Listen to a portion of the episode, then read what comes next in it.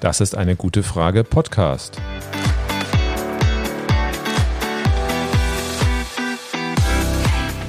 Der Podcast zur Klimakrise. Und zur Energierevolution. Von Cornelia. Und Volker Quaschning.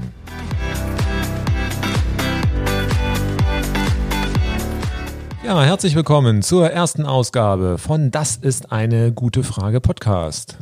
Warum denn noch ein Podcast? Ja, das ist wirklich eine gute Frage. Nicht? Wir werden ja überschwemmt von Podcasts. Es gibt eine Podcast-Inflation zu allen verschiedenen Themen. Momentan wahnsinnig viel zu Corona. Aber wir haben natürlich auch andere wichtige Themen, die momentan total in den Hintergrund gedrängt werden. Und wichtige Themen aus unserer Sicht sind einfach die Energiekrise, nein, die Klimakrise und die Energierevolution kann man auch mixen, die Begriffe. Und das sind einfach die Probleme, über die wir eigentlich viel mehr reden sollten. Und weil es da einige Podcasts gibt, aber aus unserer Sicht noch nicht genug, machen wir einfach noch einen neuen dazu. Und warum machen wir gerade wir den Podcast?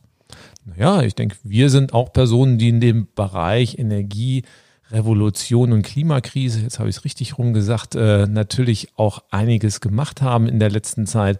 Wir waren recht aktiv, wir machen was in den sozialen Netzwerken, auf YouTube haben wir einiges gedreht, das hat den Leuten gefallen und da fehlt jetzt einfach noch ein Podcast, würde ich sagen. Ja, genau. Wir haben ja festgestellt, dass ähm, ja so YouTube-Videos ganz schön aufwendig sind, dass es immer sehr lange Zeit dauert, bis wir die so fertig haben. Und es gibt so viele aktuelle Themen und wir werden dauernd gefragt, ähm, ja, wann macht ihr was zu dem Thema und wann zu einem anderen Thema? Und wir können gar nicht schnell genug reagieren. Und deshalb? Genau, machen wir einen Podcast. Das geht einfach ein bisschen schneller. Da setzt man sich hin, setzt das Mikro äh, auf den Tisch und das Kopfhörer auf und dann legt man einfach los und nimmt das auf. Das ist eigentlich die Idee. Ob es funktioniert, müssen wir schauen. Idee ist, dass wir wirklich einmal die Woche jetzt live, nicht live aufgezeichnet, aber dann online gehen und die Folge für euch dann zum Nachhören dann bringen. Bei YouTube ist es wirklich ein bisschen schwieriger. Also ich habe immer sehr viele Fragen. Kannst du nicht schnell mal ein Video zu dem und dem Thema machen? So dass mal schnell ist natürlich schon irgendwie so ein bisschen ein Problem alle sehen, da sind 15 Minuten Video, ne, da muss man sich einfach nur 15 Minuten hinsetzen und dann loslegen, dass man da ein Drehbuch machen muss, dass man das irgendwie drehen muss, dass man das hinterher schneiden muss, online setzen und dass da im Endeffekt, selbst wenn man personelle Unterstützung hat, da auch mal schnell zwei, drei Tage Fulltime-mäßig draufgehen, die man irgendwie in den Alltag ja noch reinschieben muss. Da sehen die meisten nicht und deswegen versuchen wir es jetzt einfach mal mit dem Podcast. Und dann muss man ja auch dazu sagen, so arg viel Unterstützung haben wir ja auch gar nicht. Wir machen das ja hier so mehr oder weniger in der Familie. Genau, das ist ja immer das Problem, wenn man irgendwo im Bereich des Business unterwegs ist, auf der bösen Seite der Macht und irgendwelche Autos, Flugzeuge oder sonst irgendwas verkaufen oder verticken will. Da hat man natürlich immer gute Unterstützung. Will man die Welt nur retten irgendwo im Bereich der Klimakrise, ist man einfach Einzeltäter. Einzeltäter ja nicht, weil es viele sind, aber natürlich ist da erstmal nicht sonderlich viel Geld unterwegs und deswegen muss man einfach mit den Ressourcen haushalten, die man selber entsprechend hat. Wobei jetzt bin ich natürlich ein bisschen äh, angepisst, sage ich mal. Äh, du bist kein Einzeltäter, sondern wir sind ja wirklich hier als Familie, halten wir zusammen und unterstützen dich, wo es geht. Und das machen wir auch schon ganz, ganz lange. Und ähm, ich glaube, Volker, du musst dich einfach auch mal ein bisschen vorstellen. Du kannst ja nicht davon ausgehen, dass jetzt nur unsere Fans hier zuhören sondern vielleicht hören ja auch äh, Leute zu, die uns noch nicht kennen, die dich noch ke nicht kennen und deshalb solltest du, glaube ich, dann noch ein bisschen erzählen, wo, was du eigentlich so machst, ähm, wo du herkommst und ähm, ja, seit wann du irgendwas machst und Okay, wo komme ich eigentlich her? Ich bin, ich bin gebürtiger Schwabe, genau. Wir sind zusammen in Frankfurt am Main aufgewachsen, waren mal in Spanien, in Berlin, wohnen jetzt auch in Berlin. Und da bin ich an der Hochschule für Technik und Wirtschaft. Dort bin ich Professor für regenerative Energiesysteme schon seit vielen, vielen Jahren. Habe da eine Forschungsgruppe im Solarbereich und, und Speicherbereich. Und ja, bin dann auch außerhalb der Hochschule relativ aktiv. Wir haben im letzten Jahr zusammen mit vielen netten Kolleginnen und Kollegen die Scientist for Future gegründet. Das ist eine, ein Zusammenschluss von vielen Wissenschaftlerinnen und Wissenschaftlern, die die junge Generation, die letztes Jahr ja auf der Straße für die Klimakrise war, unterstützt. Wir machen einiges im Bereich der sozialen Netzwerke, was es da so alles gibt und äh, ganz viel auch auf YouTube. YouTube und Twitter sind so die Sachen, wo wir auch äh, einige 10.000 Follower mittlerweile haben. Also insofern gibt es einige Leute, die uns kennen. Wer uns noch nicht kennt, guckt doch einfach mal auf YouTube oder Twitter, dann erfahrt ihr auch noch ein bisschen weiter, äh, zumindest mal über mich und du machst ja auch ein bisschen was in dem Bereich. Naja klar, ich meine, ähm, wir sind seit ewigen Zeiten ein Paar Und ich begleite natürlich alles, was du so machst. Seit dem letzten Jahrtausend. ja, und ähm, ja, habe natürlich auch viele Ideen, die du dann auch umsetzt und ähm, du hast natürlich auch viele Ideen, wo ich dich dann noch ein bisschen unterstützen kann. Also wir, wir sind eigentlich ja ein ganz, ganz nettes Team und äh, bisher war ich halt immer nur so im Hintergrund.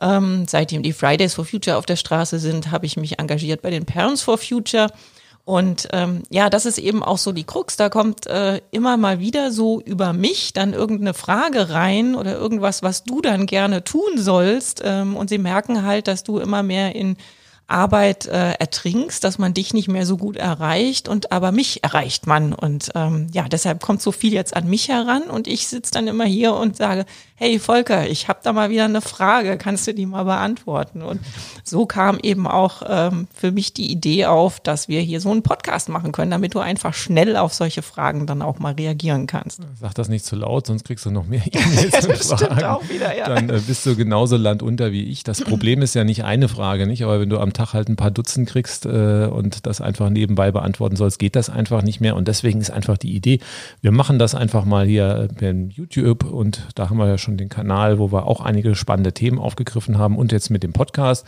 wo wir dann deutlich regelmäßiger auf die wichtigsten Fragen reingehen, äh, eingehen können. Also das, was reinkommt und vielen unter den Nägeln brennt, das vertonen wir hier einfach, zeichnen das auf und wir werden damit dann jede Woche entsprechend online gehen. Ja, und wir haben ja die beiden Themen Klimakrise und Energierevolution. Und ähm, sag mal, wäre es nicht vielleicht auch sinnvoll, noch ein bisschen was über die Klimakrise zu erzählen, wie du die so siehst? Ähm, ja, damit unsere Zuhörer einfach wissen, äh, was es hier demnächst so gibt. Naja, gut, wir können ja erstmal auf den Begriff Klimakrise eingehen. Nicht immer, wenn man, wenn man äh, Klimawandel sagt, dann fängst du an, irgendwie hier ein bisschen garstig zu werden. Erklär mal, warum das denn so ist. Ja, weil ähm, der Klimawandel, das ist irgendwas, ähm, was nach meiner Ansicht nach langsam verläuft. Und das, was wir im Moment hier so erleben, das ist wirklich schon für mich eine Klimakrise, weil es einfach unglaublich schnell geht und weil es eben auch vom Menschen gemacht ist und nicht einfach nur was Natürliches. Und deshalb finde ich einfach, dass Klimawandel nicht das richtige Wort ist, sondern Klimakrise.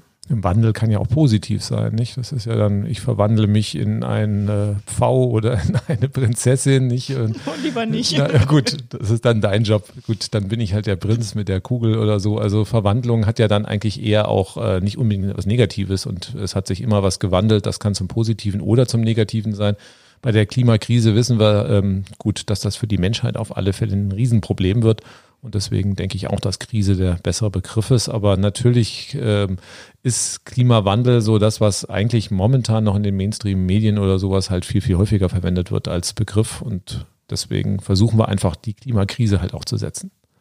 Ja, manche finden ja irgendwie das Wort Klimakrise dann schon wieder irgendwie völlig übertrieben oder ähm, zu radikal. Ähm, aber ich bin halt wirklich der Meinung, dass das das richtige Wort ist, um eben auch die Menschen aufzurütteln und klarzumachen, dass das nichts ist, wo wir jetzt noch ewig Zeit haben, weil wir haben schon viel zu viel Zeit verstreichen lassen.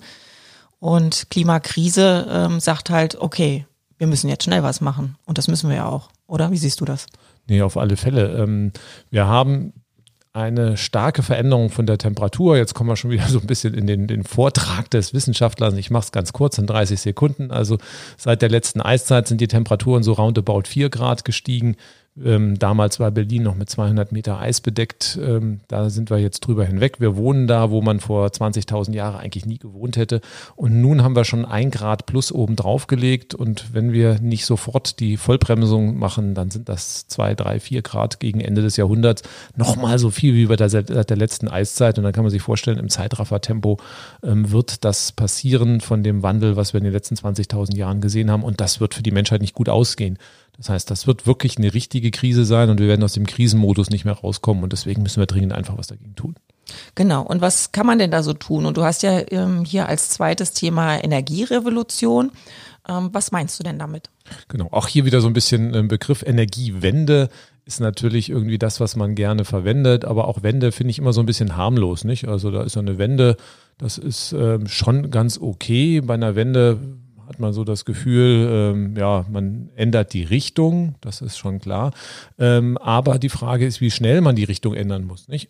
Wenn ich jetzt eine Wende mache beim Schiff, beim Segelschiff, dann bin ich auf einem Teich, auf einem großen See und dann sage ich, na komm, lass uns mal eine Wende machen und dann fährt man mal halt und kreuzt hin und her ein ähm, bisschen planlos. Was wir eigentlich brauchen, ist ähm, eine sehr, sehr viel schnellere Wende. Also wirklich ähm, nicht macht mal eine Wende, sondern da vorne ist wirklich irgendwie äh, ähm, Haie, es kommt ein Tsunami, es kommt irgendwo ein, ein äh, Felswand auf uns zu und wir müssen wirklich radikal die Kurve kriegen. Also äh, macht nicht die Wende, sondern es wirklich hier die, äh, den U-Turn und zwar sehr, sehr schnell. Und ähm, wir müssen auch gucken, dass wir das abrupt machen und äh, in den nächsten 15 oder 20 Jahren fertig sind. Und das bedeutet eigentlich, dass das eigentlich nicht mehr eine harmlose Wende wird, sondern dass wir wirklich hier ein komplett neues System brauchen im Energiebereich. Und wenn man was komplett neu macht und ähm, was auch disruptive Veränderungen nach sich zieht, die ja nicht negativ sein müssen. Also wir sehen da viele positive Sachen, aber dann reden wir doch eher von einer Revolution. Und deswegen gefällt mir auch der Begriff Energierevolution eigentlich viel besser als einfach so eine müde Energiewende, die wir ja eigentlich schon seit 20 Jahren in Deutschland Deutschland machen. Genau. Ähm, erzähl doch mal, was da jetzt genau nötig ist da im Energiebereich. Na, wir wissen, es gibt so eine gewisse Zeitachse. Wie schnell müssten wir fertig werden mit der Energierevolution und wie schnell müssten wir die Klimakrise bekämpfen? Und ähm, ähnlich wie bei Corona sagen die Wissenschaftler, es gibt irgendwo so eine Grenze. Also bei Corona gibt es äh, so eine Infektionsgrenze, wenn man da drüber geht, dann äh, hat man Angst, dass die ganzen Systeme kollabieren und kippen. Und bei dem Klima, bei der Klimakrise gibt es auch so eine kritische Grenze, nämlich eine Temperaturgrenze. Bei der Corona reden wir von irgendwelchen Fallzahlen. Bei der äh, Klimakrise reden wir von einer kritischen Erwärmung. Und da sagen wir bei 1,5 Grad Celsius, da wird es irgendwann äh, ein Bereich, wo es dann nicht mehr kontrollierbar wird. Und da wir schon ein Grad haben, ist da nicht mehr sonderlich viel Luft. Und ähm, je nachdem, wie schnell wir mit den Emissionen runtergehen, haben wir vielleicht noch 15, 20 oder vielleicht 25 Jahre Zeit, aber eher 15 bis 20, um komplett klimaneutral zu werden. Und das heißt, wir müssen dann also in den nächsten 15 Jahren möglichst eine Energieversorgung aufbauen, die komplett ohne Erdöl, Erdgas und Kohle auskommt. Und das ist natürlich eine riesen Herausforderung. Das heißt, wir müssen wirklich revolutionär in den nächsten 15 Jahren unsere Energieversorgung umkrempeln. Also die Kohlekraftwerke raus, Gaskraftwerke raus, Gas- und Ölheizungen weg, äh, Benzin- und Dieselautos weg. Stattdessen äh, moderne Antriebe, Elektroautos, stattdessen Solar- und Windanlagen und Speicher ist eine spannende Sache. Also wir bilden ja die Ingenieurinnen und Ingenieure aus, die das Ganze dann noch umsetzen müssen. Aber das Ganze ist natürlich jetzt im Expresstempo zu machen. Und das, äh, ich finde es immer noch spannend, aber viele haben natürlich auch ein bisschen Angst davor. Ja, und vor allen Dingen, wenn man das so hört, was du alles ähm, weghaben willst, da werden ja jetzt bestimmt einige Menschen denken, oh, dann brauchen wir ja unbedingt wieder Atomkraft. okay, das, da machen wir auch nochmal eine extra Sendung dazu, weil da kann man sonderlich viel sagen. Also ganz banale Sache, ähm, die Kernenergie in Deutschland ist für die deutsche Energieversorgung unbedeutender als Brennholz. Ähm, das heißt, ähm, das ist ganz nice to have von der Menge her, aber wenn wir drei, vier Prozent irgendwie haben und wir wissen, dass wir eigentlich 80 Prozent äh, fossile Energien ersetzen müssen, dann hilft uns die Kernenergie nicht sonderlich weit und macht dabei sonderlich viel Probleme. Also für die Klimakrise ist die Kernenergie keine Alternative. Machen wir aber mal eine extra Sendung dazu. Okay, und ähm, sag mal, der Herr Altmaier, der ist ja gerade total stolz darauf, dass äh, ganz viel getan wird. Ähm, sind wir nicht da schon auf dem richtigen Weg, dass wir genau das tun, was du da so erzählst? Das ist auch eine rhetorische Frage, nicht? Also ganz klar, äh, Herr Altmaier versucht natürlich jetzt auf den nächsten Bundestagswahlkampf vorzubauen und äh, also es ist ja absurd. Äh, wir hatten ja den großen Klimastreik. Wo waren wir da? In Konstanz, nicht? Genau. Und haben wir da äh, entsprechend mitgemacht. Ähm, ja, das war jetzt im September und äh, was hat Altmaier dann getwittert? Er findet ganz toll, dass alle Leute demonstrieren. Also, lieber Herr Altmaier, die Leute haben gegen Sie demonstriert. Insofern, das ist ja schon absurd. Also, man umarmt einfach die Leute und äh, versucht sie in den Wind aus den Segeln zu nehmen, ohne irgendwas zu tun. Wir haben jetzt äh, im Herbst, äh, im November soll jetzt durch den Bundestag die neue Novelle des Erneuerbaren Energiengesetzes, da werden wir auch nochmal eine Sendung zu machen hier, und ähm, da wird einiges neu geregelt. Wir haben das mal analysiert und mit dem, was das Wirtschaftsministerium vorgeschlagen haben, können wir im Prinzip jetzt Deiche bauen. Nicht? Also das heißt, ähm, das, was wir jetzt eigentlich bräuchten an Energierevolution, um irgendwie noch Klimaziele in Deutschland einzuhalten, ist damit nicht möglich. Und das ist so ein bisschen pervers, dass man auf der einen Seite so, hurra, wir machen jetzt disruptive und ganz neue, radikale Klimakompromisse, die er versprochen hat, umarmt dann die Fridays for Future, bejubelt sie und begrüßt sie und auf der anderen Seite kommen halt keinerlei Maßnahmen beziehungsweise Maßnahmen, die viel zu kurz greifen. Und ja, das ist fatal. Und da müssen wir natürlich einiges mehr tun. Und was wir mehr tun müssen, auch das werden wir hier in den nächsten Sendungen dann ausführlicher besprechen. Macht er das nicht vielleicht auch, damit er irgendwann nochmal Spielraum hat, äh, um mit den Grünen verhandeln zu können? Natürlich. Also wir haben ja Wahlkampf. Also der fängt jetzt an.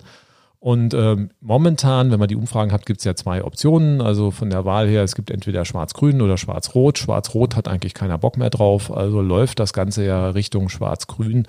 Und ähm, dann ist natürlich vollkommen klar, wenn es demnächst Koalitionsverhandlungen gibt, ein, ein Thema, das die Grünen natürlich besetzen müssen, ist die Klimakrise. Und da werden die natürlich versuchen, einiges rauszuhandeln. Wenn die CDU jetzt schon das machen würde, was wir bräuchten, die Grünen noch was oben drauflegen, dann käme ja auf alle Fälle das raus, was die CDU nicht mehr haben will. Dann hätten wir zwar das Klima gerettet, aber die CDU hätte ihre Werte verraten oder keine Ahnung, was ihre Intention ist oder ähm, und deswegen versucht man vorzubauen, also die Messlatte möglichst niedrig zu legen, dass man dann natürlich äh, viel, viel Spielraum hat, um bei den Verhandlungen mit den Grünen dann irgendwo noch entgegenkommen zu können.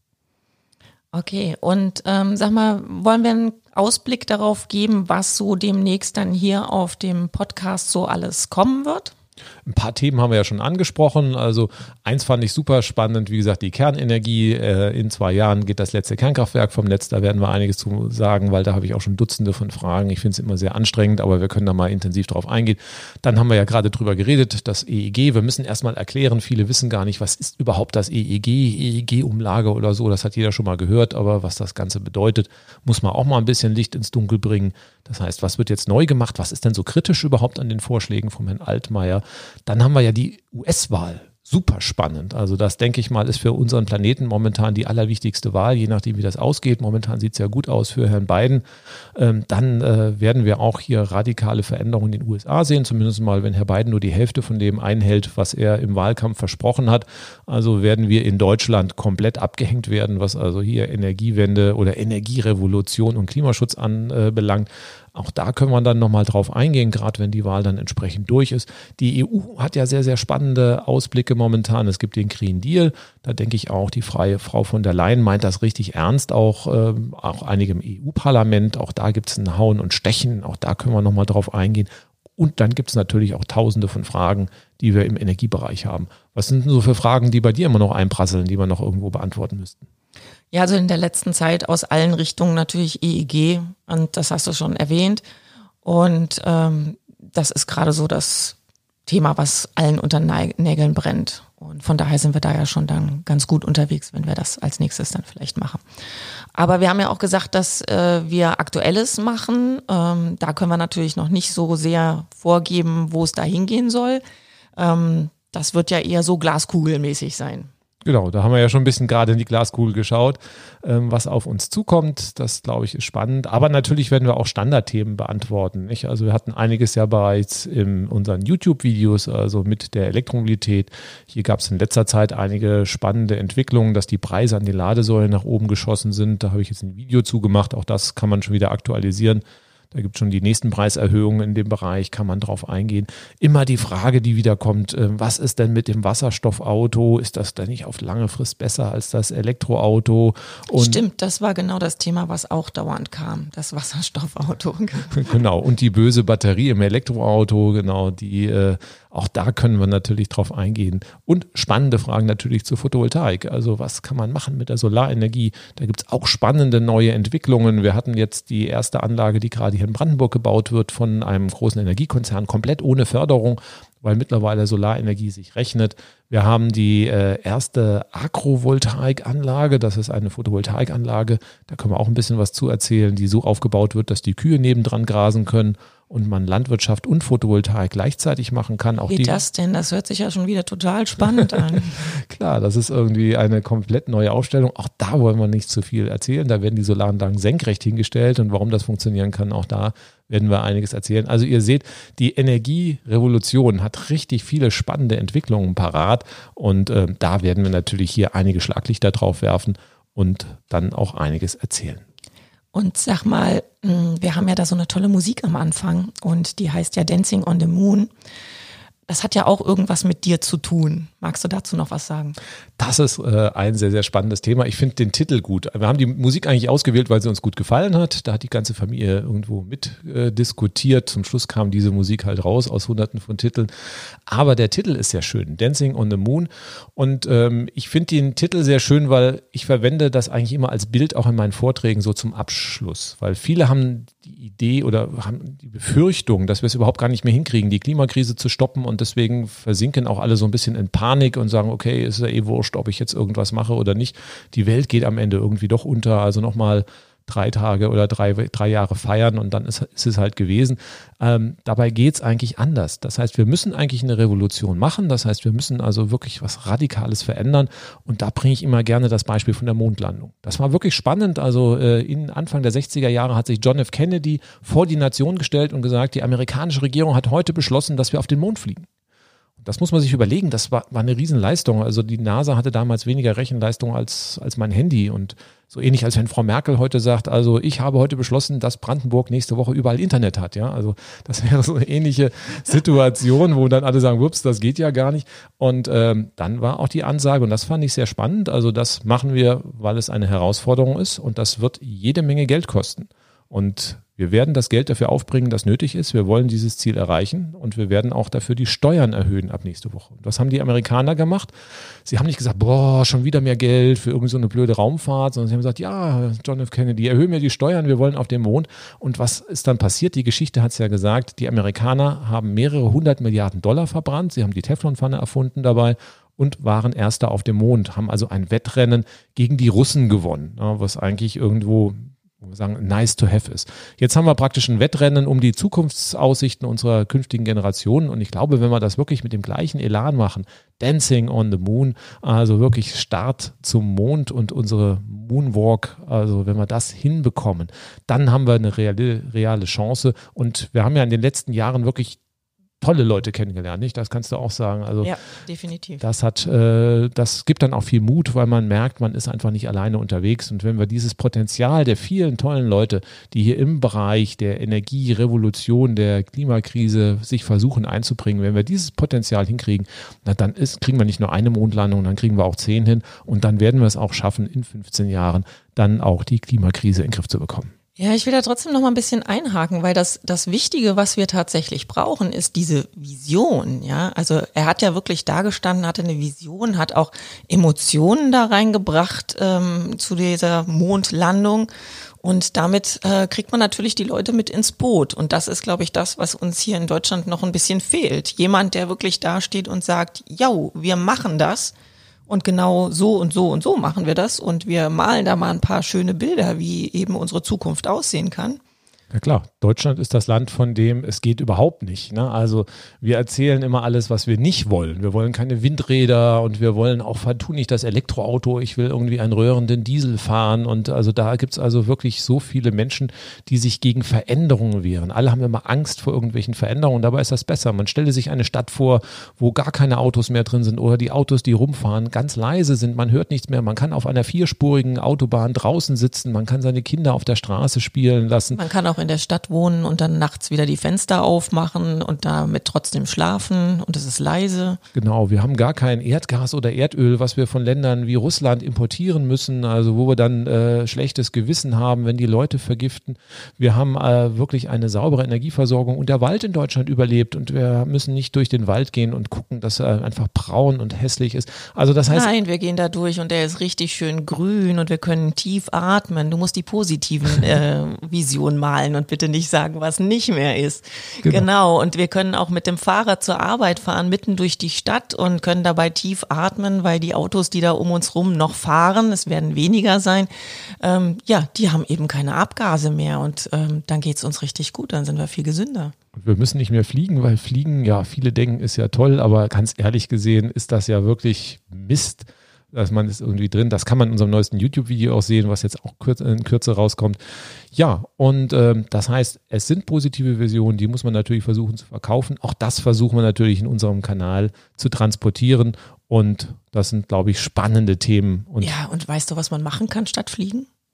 Mit dem Nachtzug fahren. Und das genau. macht richtig Spaß, vor allen Dingen als Paar in einem schönen Abteil Also dann gleitet man durch die Lande, kann aus dem Fenster gucken, Arm im Arm im Bett liegen. Also das sind schöne Sachen. Vielleicht ist jetzt Abend, ihr habt den Podcast angehört und dann habt ihr einen Ausblick, was wir so machen kann. Ich glaube, wir sind heute mit der ersten Folge so ganz gut durchgekommen, oder? Ja, und demnächst kann man sogar da in unser Schlafzimmer gucken, da im Zug. Verrat man nicht zu viel. Das ist dann YouTube. Genau, auch da stellen wir den Podcast hin. Auch äh, werden wir dann auf die normalen Podcast-Plattformen dann auch überall einstellen. Also insofern, ihr wisst, was auf euch zukommt. Ich hoffe, es hat euch heute gefallen. Wir enden nochmal mit der letzten Musik Dancing on the Moon und dann hoffe ich, dass es euch gefallen hat. Und wenn ja, dann abonniert uns und schaltet auf alle Fälle in der nächsten Woche wieder ein.